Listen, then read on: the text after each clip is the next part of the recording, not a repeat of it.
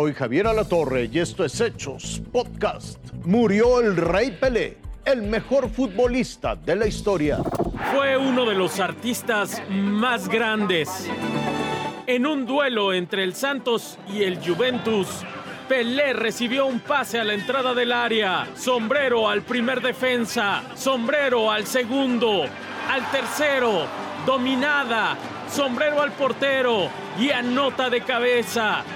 Es el gol de los cuatro sombreros y fue recreado por la tecnología porque no fue grabado por la televisión en 1959. Dos años después, tomó el balón y dribló a siete rivales en una carrera de 90 metros para marcar el gol de la placa al Fluminense.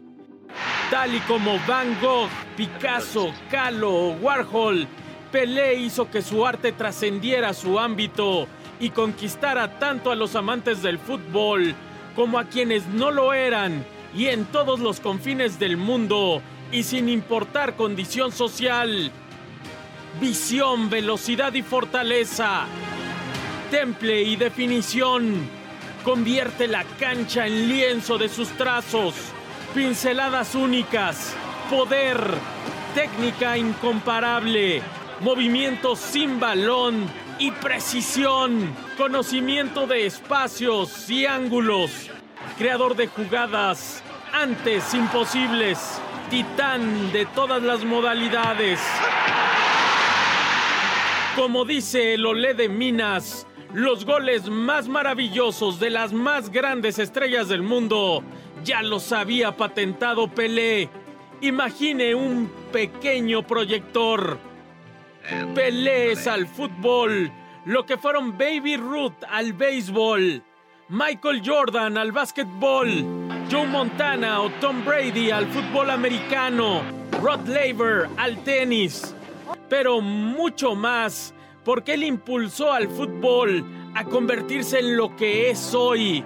El Mundial, la Champions, la Copa América, la Eurocopa y demás campeonatos similares en el mundo le deben algo. El arte y la gracia de Pelé se combinaron con su eficacia. Jugó 1.351 partidos durante su vida y en promedio casi anotó en cada uno de ellos. Marcó 1.284 goles Además, anotaba cuando más importante era.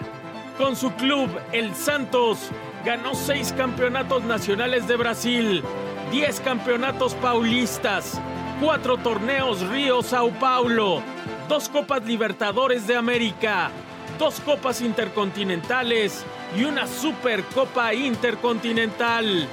Como cereza en el pastel, también se coronó en Estados Unidos con el Cosmos de Nueva York de una mítica liga que ayudó a introducir el soccer en ese país. Con su selección logró una época dorada al conquistar el Mundial de Suecia 1958, el de Chile 1962 y claro, el de México 70. Un mundial fue el que lo impulsó a llevar su arte al fútbol. Vio a su padre y a su país llorar el maracanazo, la derrota de la todopoderosa selección brasileña en pleno Maracaná con Uruguay en el Mundial de 1950. Su historia en mundiales fue decisiva para convertirlo en leyenda.